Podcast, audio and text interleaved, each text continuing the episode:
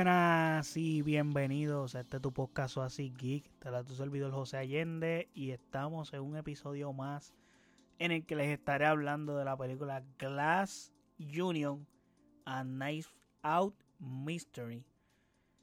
Pero antes de hablar de esta película y darle mi review sin spoiler de esta película, no olviden seguirme en nuestras redes sociales como AsiXPR, Facebook, Twitter, Instagram. Y de igual forma puedes pasar a nuestro website asixpr.com en donde están todos nuestros episodios y todas las plataformas donde habita este podcast. También puedes pasar por nuestro YouTube y Twitch para que vayas y te suscribas por allá también. Ok, Glass Union a Nice Out Mystery. Esta es la segunda parte de la película de Nice Out que estrenó, si no me equivoco, en el 2019. Finales de 2019. Antes, justamente antes de la pandemia. Entonces, esta película que también la dirige el mismo director, o sea, Ryan Johnson. Eh, que dirigió Knife Out la primera y dirigió Star Wars de las Jedi, Looper, entre otras películas más. La primera película a mí me fascinó. Eh, pero antes de hablar de todo lo que estuvo pasando o darle mis impresiones, la comparación de la primera con esta, pues tengo que darle el casting. Esta es una película que tiene un gran casting, igual que la primera, que la primera tuvo un casting espectacular. Yo creo que hasta mejor que esta, pero aún así el casting de esta película está súper bien y mantiene la calidad en cuanto los actores se refiere. el único creo que repite es Daniel Gregg, porque obviamente, como saben, Naifao es, es un detective. So, ese mismo detective tiene que investigar otro caso. En este, en este caso, valga la redundancia. Así que tenemos a, Daniel Gregg, que tiene aparición en Knives Out. Eh, para el que no sabe quién es Daniel Gregg, es el tipo que hacía las películas de James Bond, las últimas de James Bond. Eh, también apareció, tenía apariciones en Cowboys y Alien, en Logan Loki, entre otras más. También tenemos a Edward Norton, que Edward Norton hizo Fight Club, peliculón. American History X, peliculón. Eh, The Incredible Hulk, el Hulk que nosotros conocemos en Marvel, que es el de Mark Ruffalo. Pues el que empezó ese Hulk fue este Edward Norton. Luego pues hubo problemas, ya sean contractuales o problemas de... Hay varias versiones porque él se salió del personaje. También hay versiones que Robert Downey Jr. está en el medio. Pero el punto es que, pues, él fue el que empezó. Él es el Hulk original del MCU, básicamente, el actor. También tenemos a Kate Hudson, que ha hecho películas como How to Lose a Guy in 10 Days, Almost Famous, Bright Wars y Rising Helen. Eh, también tenemos a Janelle Monáe, eh, ella canta, aparte de ser cantante, pues ha, sido actriz en otras películas como Hidden Figures, Harriet, Antebellum y Moon Knight. Que Moon Knight, como todos saben, fue la famosa película que ganó el Oscar a Best Picture. Pero dijeron La La Land y no era La La Land, era Moon Knight y se formó el meollo. Que no solamente, que, que fue para el tiempo que estaba lo de, de moda de... Eh, cuando Steve Harvey se confundió con la Miss Universe, dijo que era una y en realidad era otra porque le dieron el de esto que no era y en los Oscars se repitió la historia. So Moon Knight fue la película que realmente ganó el Oscar. So esta actriz sale aquí. Eh, tenemos a Leslie Odom Jr. que ha salido en Hamilton, en Murder on the Orient Express y en Harriet también. Tenemos a Catherine Hahn eh, que también tiene apariciones en Bad Moms. Eh, hizo de Agatha Harness en WandaVision. También sale en Bad Moms Christmas y en Step Brother.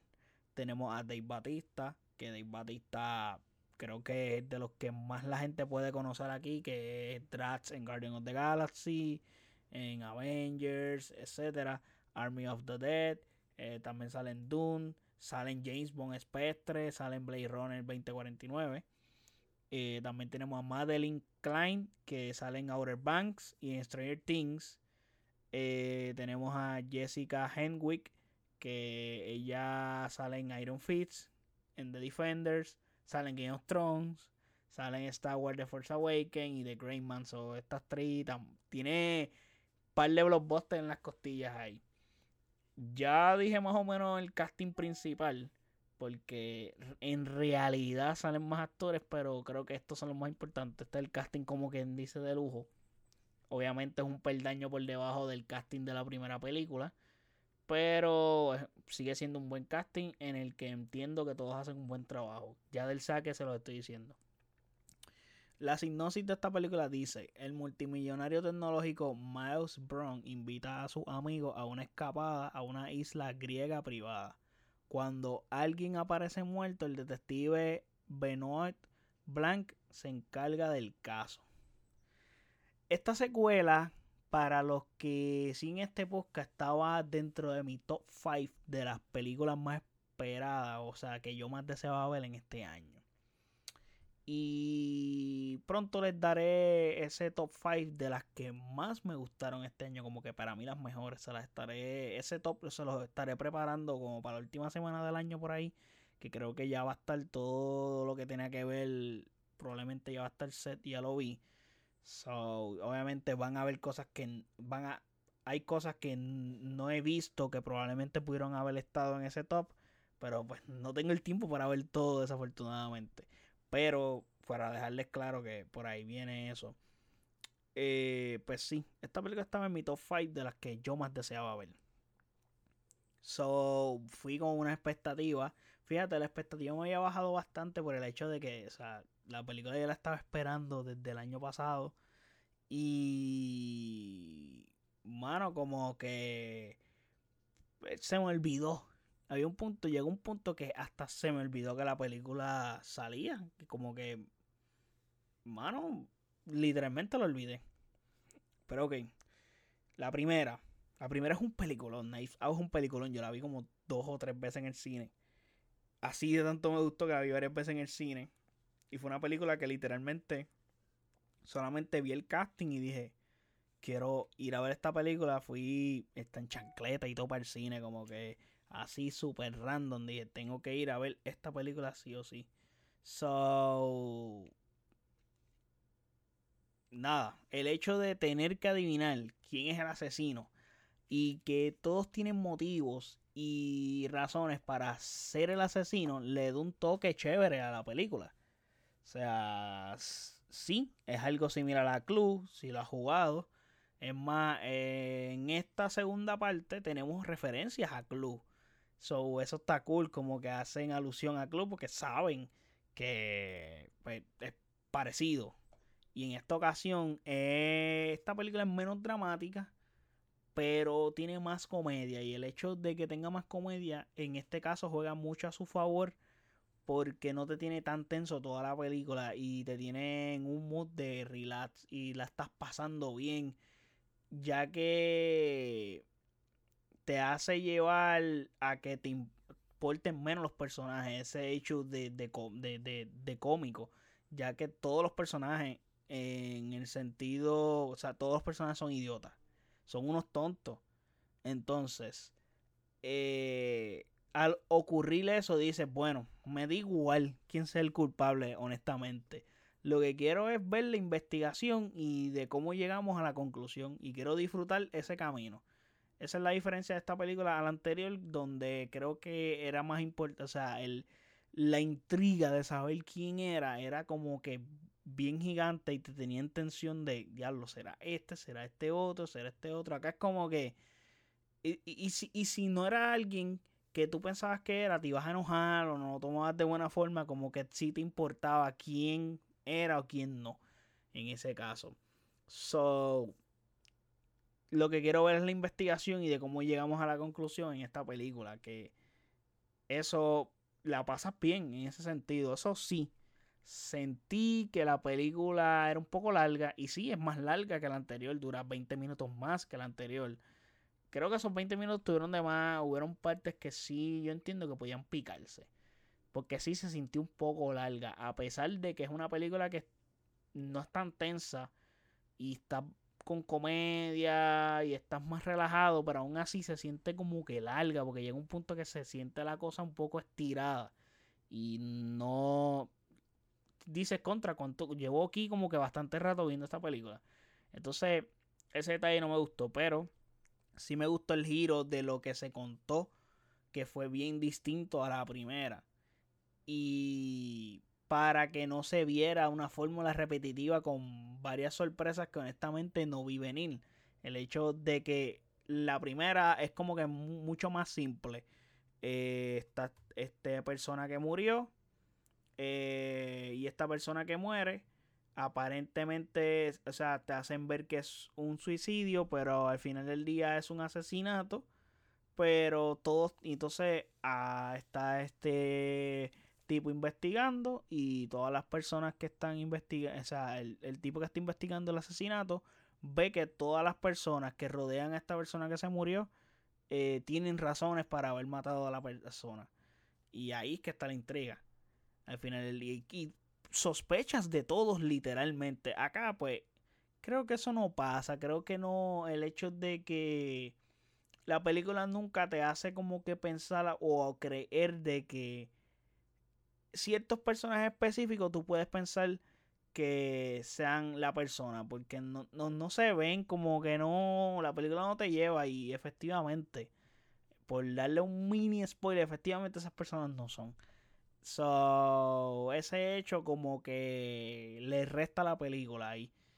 Pero, bueno, me pareció bien la, de que cambiaron la fórmula en cierto sentido para no hacerlo repetitivo que no fuera exactamente lo mismo.